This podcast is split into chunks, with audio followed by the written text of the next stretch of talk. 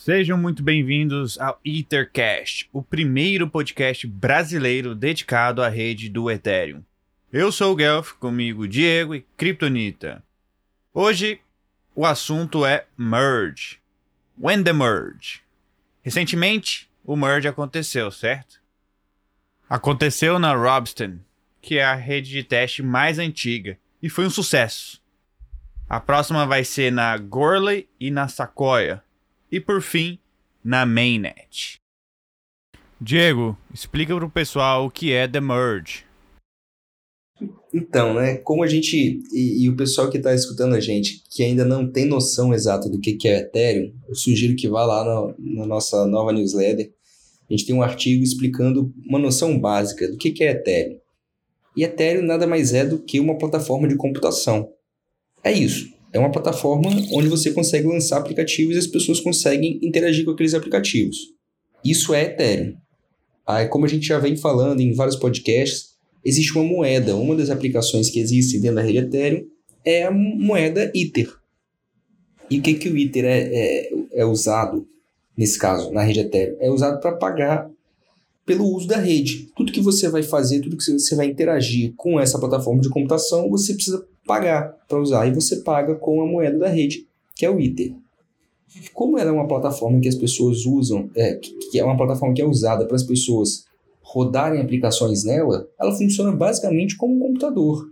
E por isso que é o computador global, esse computador mundial, ou como o, o título do livro, né, a, a, máquina infinita, que é um computador que funciona como um software, é um software que funciona como um computador. E aí por isso você pode é, qualquer problema que tiver, você pode só atualizar a rede e tá tudo ok. E é justamente nessas atualizações ou nesses problemas que a gente precisa de uma testnet. O que é a, a, a testnet? É uma rede que funciona em paralelo, teoricamente ela é um espelho da, dessa plataforma de computação, e aí sempre que você for fazer alguma atualização, for fazer algum ajuste, for mudar uma configuração, for testar alguma aplicação, para não correr o risco de você quebrar aquilo que está funcionando, você usa na testnet, que nada mais é do que esse espelho da rede principal. Então a testnet é isso, é uma rede de testes como o nome fala, uma tradução direta.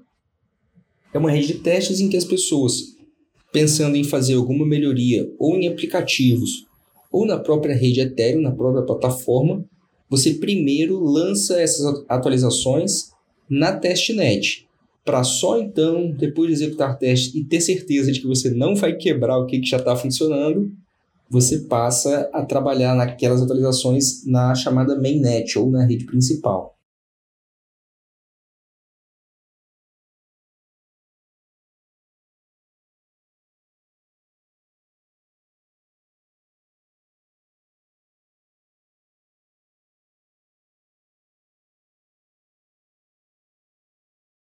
Então, o merge, ele tem sido desde que vamos dar vários passos atrás e desde que e, e lembrar uma coisa. Quando se pensou na criação do Ethereum, o que, que se queria? Se queria fazer uma rede parecida com a Bitcoin, mas em que você pudesse rodar outras aplicações que não só dinheiro. A gente já discutiu isso aqui. Bitcoin é a rede e Bitcoin é a moeda, é a aplicação monetária que roda dentro dessa rede.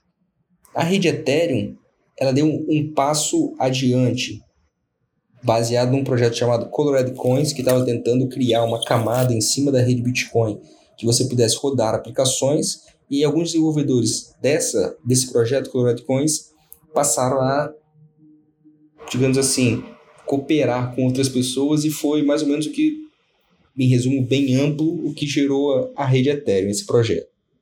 E a rede Ethereum ela roda, e desde o início ela roda com um algoritmo chamado Proof of Work, quer dizer, as pessoas usam poder computacional, usam hardware para resolver equações matemáticas e com isso validar que, aquelas informações ou aqueles dados que estão sendo processados pela blockchain. Só que desde o início já existia, isso em 2014, 2015, já existia preocupação com o consumo energético e com as restrições que quanto mais gente está na rede, maior a disputa por esse poder computacional, maiores passam os requisitos de, de computação. Então, quando a rede surgiu, ou quando o Bitcoin surgiu, quando redes of Work surgem, é muito normal que as pessoas consigam validar, ser validadores da rede com computadores muito simples. Porque você não precisa de um poder computacional muito alto. Mas a partir do momento que essa rede passa a ser disputada e que essa, a, a moeda nativa da, da rede passa a valer muito, começa a valer a pena você investir em hardware, hardware para validar e receber essas moedas. Daí que se chama mineração. Você usa esforço, você usa energia para receber algo em troca, que são as moedas dessa blockchain. E aí, com essa preocupação dessa disputa por hardware, por poder computacional e, e os problemas que isso leva para a descentralização, porque quanto mais difícil ou quanto mais exigente for, ou quanto mais a, a rede exige do poder computacional, mais caro e mais difícil é para você validar a rede. E com isso, a tendência é que a rede fique centralizada na mão de quem tem mais poder computacional. Então, já preocupado com isso, já se pensava, desde lá atrás, falou assim: ah, vamos tra transferir isso para uma rede chamada Proof of Stake. É um, é um outro modelo. Proof of Stake é o que? Você coloca parte das suas moedas que você tem na rede, e aí isso faz com que você tenha a expressão é skin in the game. Quer dizer, que você passe a correr riscos. Por quê? Se parte do seu, digamos, bem entre aspas, tá? Se parte do seu dinheiro está naquela rede, pela teoria dos jogos, não é racional que você atue contra aquela rede. Quer dizer, se você tem algo a perder naquela rede, tudo indica que você vai agir de acordo com que aquela rede vai permanecer rígida, vai permanecer válida, vai permanecer operando de uma maneira coerente com a verdade. Então, o Proof of Stake significa quem está colocando as moedas na rede está sendo validador, vai receber parte das, das FIIs, no caso do Ethereum, parte das FIIs serão queimadas, parte das FIIs serão pagas para os validadores, e você não tem uma exigência de hardware. Na verdade, óbvio que você vai ter uma exigência de hardware, mas ela é mínima. O que você vai precisar é de uma quantidade de Ether para ser validador. Então, o merge representará no futuro isso, a transição de um proof of work para o modelo de proof of stake. Só que, como hoje a gente já existe, hoje a gente já existe a mainnet, é, e que me corrija nas datas se eu estiver errado, desde dezembro de 2020 já existe a Beacon Chain, que é hoje já na rede Ethereum, já é uma chain que está rodando em paralelo no sistema de Proof of Stake. Então hoje, qualquer transação que seja feita na rede Ethereum é feita na mainnet, é uma rede que é Proof of Work. Existem pessoas com poder computacional validando as transações que acontecem nessa rede. Em paralelo a isso, existe a rede Beacon Chain, que já é uma rede Proof of Stake. Só que essa rede Proof of Stake é muito limitada hoje e nela não, se é, não é possível operacionalizar smart contracts. Então, você não tem nada, mas basicamente você não tem nada acontecendo nela, a não ser blocos sendo criados com uma forma de teste. Isso já tem um ano e meio, quase dois anos. Nada mais é do que uma forma de se testar. Não é numa testnet, é numa rede principal, só que não tem aplicação nenhuma rodando ali por enquanto. O que, que o merge vai representar? Vai ser a união dessa Proof of Work que existe hoje com a Proof of Stake, que é a Beacon Chain, que já existe também, mas em funcionamento paralelo, nada acontecendo nela, basicamente, para que a partir desse momento, toda a rede Ethereum, todas as transações, tudo que acontece nessa plataforma computacional seja feito num modelo de validação chamado Proof of Stake. Pô, legal. E é só bom frisar que merge em inglês significa fusão. Então é exatamente isso que essa atualização representa, como o Diego falou, que a atual mainnet vai se fundir com a Beacon Chain para formar uma nova rede, que o consenso, claro, vai ser o Proof of Stake. E. Ô, Guelph. Que... Fala aí, Curi. Explica uma, explica uma coisa pra gente também, cara. Você já apontou isso em alguma conversa nossa. Eu acho um ponto legal para falar pra galera. Por que, que não é o termo mais certo quando o pessoal usa é, Ethereum 2.0? Então, é, isso, isso foi a, a, a, comunidade que nomeou, falou Ethereum 2.0 e acabou que a Ethereum Foundation adotou esse nome Ethereum 2.0, mas as pessoas começaram a confundir, confundir achando que é, ia ser um novo, uma nova chain, um novo Ethereum. Tem o Ethereum 1.0 e o Ethereum 2.0. É, então, na verdade, não vai mudar a chain. A chain continuará sendo a mesma, só vai mudar mesmo o consenso, que vai deixar de ser proof of work e vai se tornar proof of stake. Por isso, os desenvolvedores, junto com a comunidade Ethereum, Ethereum Foundation, decidiram mudar esse nome, porque está criando um caos, uma confusão. É, mudaram para nova chain de consenso, no caso. Novo, novo, novo, novo modelo de consenso. Não é mais Ethereum 2.0, é o Ethereum novo consenso. Algo desse tipo. Deu pra, deu pra entender, Curi? Boa, deu sim, cara, deu sim. E eu queria até é, te falar contigo, Curi, você que tá acompanhando, tá vendo o que tá acontecendo, inclusive assistiu ao vivo o merge da, da Robston. Explica pra gente aí qual, qual, quais são os próximos passos depois da Robston. Claro, claro. Cara, eu acho que o primeiro passo que a gente precisa pensar é fazer uma vaquinha pro Vitalik comprar um microfone, né? Eu acho que isso chegou a um consenso da comunidade que não dá mais para aguentar ele do jeito que tá, cara. A gente precisa. Pô, vamos ajudar o cara, o cara tá, tá precisando, né? Mas, mas, mas enfim, respondendo a pergunta, né, cara, a gente tem mais alguns, alguns passos aí antes da gente conseguir chegar finalmente ao, ao merge na mainnet, né, cara? E os próximos passos são basicamente, dizendo de uma forma muito resumida e simples, fazer o mesmo que aconteceu na Robston e nas outras redes de teste que a gente tem na Ethereum, né? Apesar da Robston, a Robston ser a rede de teste mais antiga, a gente também tem outras, como por exemplo a Rinkby, a, Co a Kovan e a Guerli. Se eu pronunciei errado algum dos nomes, fiquem à vontade aí para me corrigir.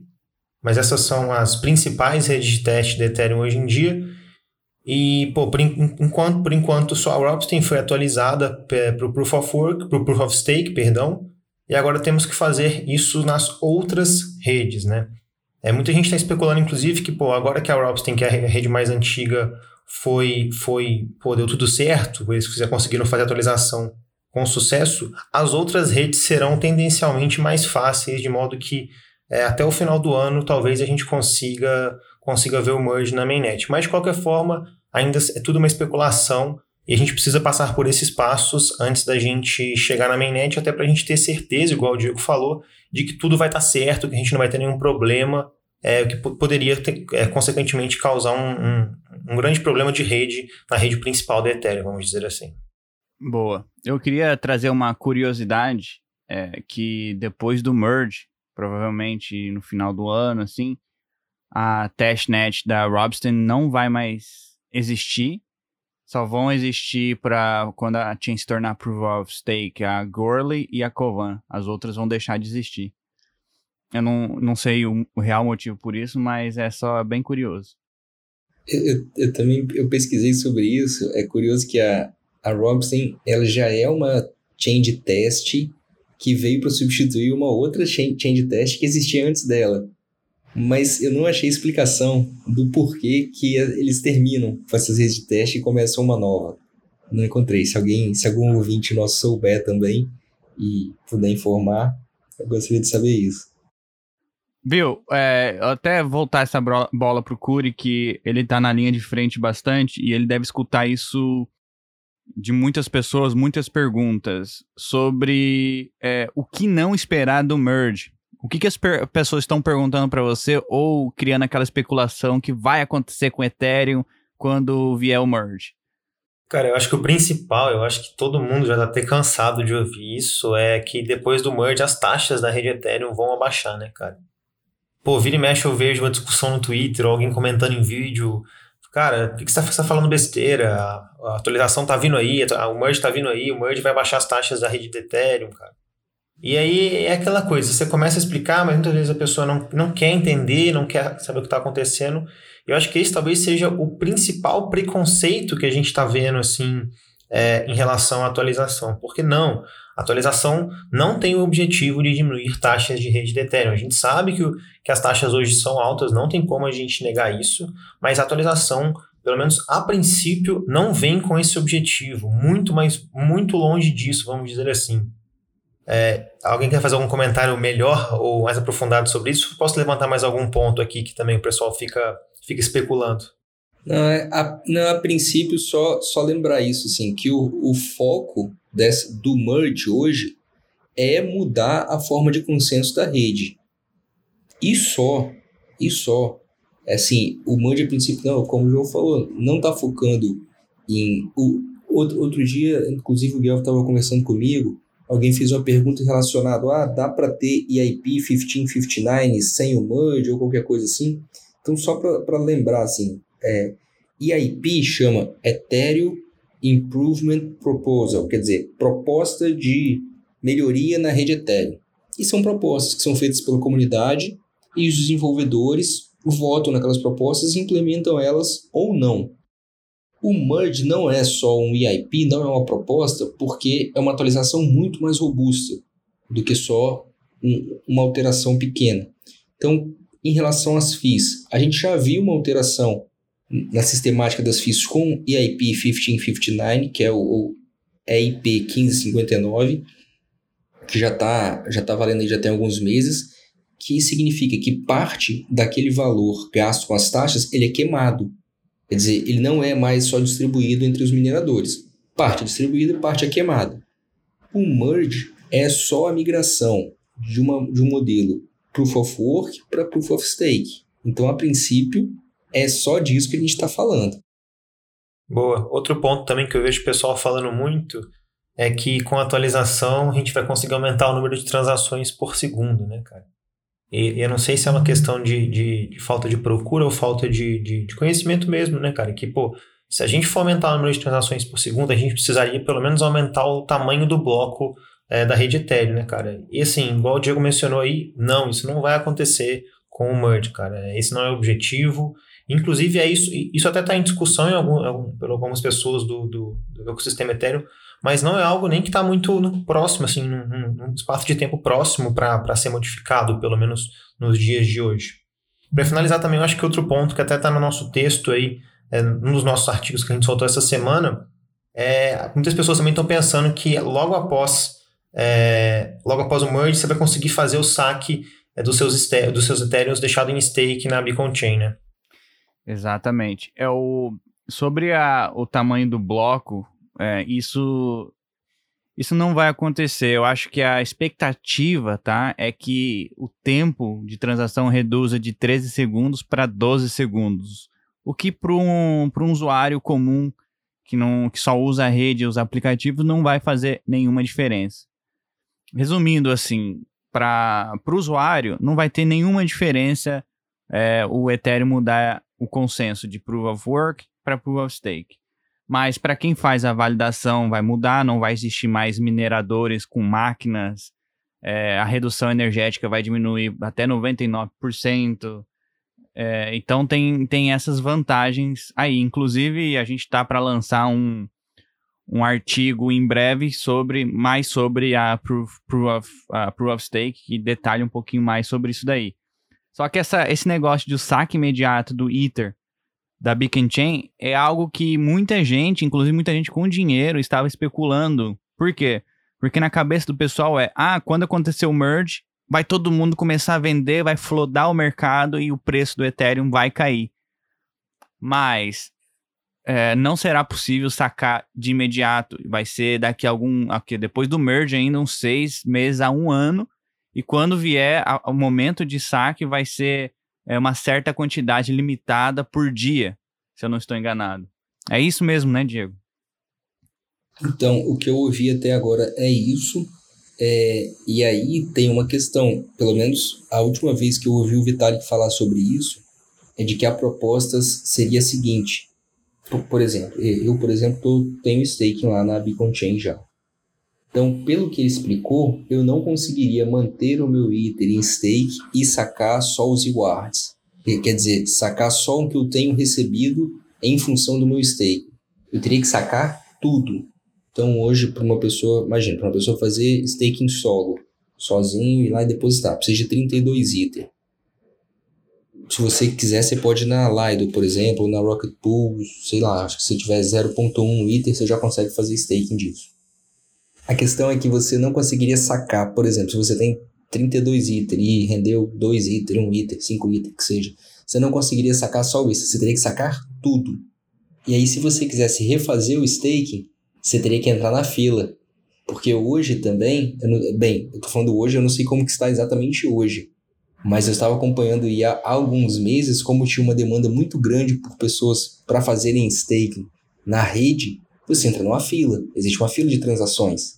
Então, se a quantidade de a demanda da rede é maior do que ela suporta, você vai entrar na fila. Então, você colocava para operar hoje o seu staking, ele poderia demorar uma semana, duas semanas até. lembro que quando eu fiz a primeira vez, demorou uns dois dias para chegar a minha vez de começar a valer o meu stake. Então, isso me deixou até um pouco preocupado, assim. É, então, a princípio, não não está desenhado qual vai ser o modelo, digamos assim, o modelo econômico de saque se você vai poder sacar só os rewards, se você vai poder sacar tudo, mas também tem isso. No futuro, você pode esperar. Não vai ser assim que o merge estiver completo na, na mainnet que você que esse item vai estar disponível para saque. Quando tiver o saque, não se sabe se você vai poder sacar tudo ou só os rewards, e nem se vai ter um que a gente chama de vesting period, né? Se vai ter um período em que você vai poder sacar uma parte e só daí algum tempo você vai poder sacar mais. Isso está tudo sendo discutido ainda, porque de fato existe esse medo de que essa quantidade enorme de ITER não está disponível no mercado porque está travada no contrato da Beacon Chain, e se isso ficar liberado de uma hora para outra, as pessoas, até mesmo pela oportunidade, vai ter uma oportunidade de arbitragem aí, as pessoas vão vender, e aí começa uma é, uma reação em manada e uma reação em cadeia, um monte de gente. Quer dizer, se você pega uma pessoa, ou uma, tô falando pessoa, mas imagina, imagine organizações. A gente tem aí os principais stakers hoje são exchanges centralizadas, por exemplo. São um dos principais. Se essas exchanges começam a operar com esse ITER no mercado, começam a vender, a tendência é que o preço caia. E se o preço começa a cair, é natural que as pessoas tenham medo, comecem a vender também. E aí o preço cai ainda mais. Então, para as exchanges que venderam primeiro, é uma oportunidade de negócio. Vender, esperar o preço cair para recomprar mais barato. É, então, para evitar esse tipo de coisa, é, não está claro, está sendo discutido ainda pelos desenvolvedores e tudo mais, como que isso vai ser no futuro. Então, a princípio, a gente vai ter que aguardar. É, no fim, no fim do dia, tudo que a gente está falando até que o, que merge vai acontecer esse ano é tudo uma, uma expectativa nossa, no fim das contas, né? Talvez seja até uma expectativa do mercado mesmo, mas no fim do dia a gente vai ter que esperar tudo acontecer. Ontem, na, na ontem, ontem, já perdi a né, noção de dia, mas no dia da, da atualização da Robson, pô, tava todo mundo assim, animadíssimo, mas tava todo mundo preocupado também, porque tá, pô, tá tudo, tá tudo certo. Tá vai tudo, que dá alguma coisa é, de vai errado. Vai que dá alguma coisa de errado, né, cara? Exatamente. Então a live que eu tava vendo tinha, tinha umas 15 pessoas lá, e aí eu, eu vi que, tipo, quando, pô, quando eu tava chegando assim, o pessoal tava fazendo meio que um, um contagem regressiva de blocos, né? Aí, pô, faltava três blocos. Aí, pô, e como é que tá? Faltam dois blocos, faltou um bloco. Cara, a hora que, a hora que faltava, tipo, pouquíssimo bloco, o Vitalik mudou a expressão total, cara. Ele tava, tipo assim. O Vitalik já tem uma expressão engraçada, vamos dizer assim. Mas ele tava, cara, ele começou, tipo, sabe, ele começou a entrar na dele, velho. Ele tava na dele lá preocupado. Tanto que a hora que a atualização saiu, o pessoal começou a comemorar ele tava desligado, velho. Ele tava, tipo assim, no mundo dele, pensando assim, o que ele tava, tipo. Tava em outro, em outro rolê, vamos dizer assim. O pessoal todo comemorando, gritando tudo mais, né? Eu acho que o Vitalik tava pensando em 2030 já, o que, que iria acontecer. É, ele tá, ele tá pensando o que vai vir depois do Proof of Stake já. Ele já tá pensando no sharding, o que que vem depois. Tem muita coisa, né? Vamos uma coisa de cada vez. A gente tá focando hoje no merge, mas tem muita coisa ainda no roadmap da Ethereum para acontecer. Bom, então só para finalizar esse episódio, é uma, um take aqui do nosso artigo que diz que muitos dos aplicativos descentralizados, os DApps ou os DApps, que hoje funcionam na mainnet, também existem na rede da, de teste da, da, da. Então significa que quando a atualização do merge, quando o merge acontecer, todos esses DApps já, já estarão preparados para migrar, para fazer atualização. Então a experiência dos usuários vai ser muito mais eficiente. E aquela coisa, né? A previsão do merge, que é a união entre a mainnet e a beacon chain, é, é pre, tá previsto para o final de agosto, setembro, mas é muito comum que as atualizações da rede Ethereum atrasem, então a gente tem que ficar, ficar ligado se acontecer, se atrasar e não se surpreender. Mas é isso, pessoal. É, lembrando que nada falado aqui nesse episódio hoje foi nenhuma recomendação de investimento, recomendação fiscal ou recomendação de vida. Nós sugerimos que vocês façam suas próprias pesquisas, comecem ali lendo os artigos da Ethercash, tem também o Bankless, que faz artigos muito bons sobre o Ethereum. E é isso. Eu queria só agradecer mais uma vez a presença de todos. Valeu, pessoal. E como o Guelph falou, na hora de fazer suas pesquisas, os nossos artigos, a gente tem tentado deixar as fontes, os artigos de onde a gente está tirando essas informações, não está inventando nada. E se vocês tiverem sugestão de tema, alguma coisa que vocês não estejam entendendo, ficarem em dúvidas, só entrar em contato conosco pelo Twitter ou deixar nos comentários lá da nossa newsletter que a gente lê tudo. Um abraço, obrigado a todos.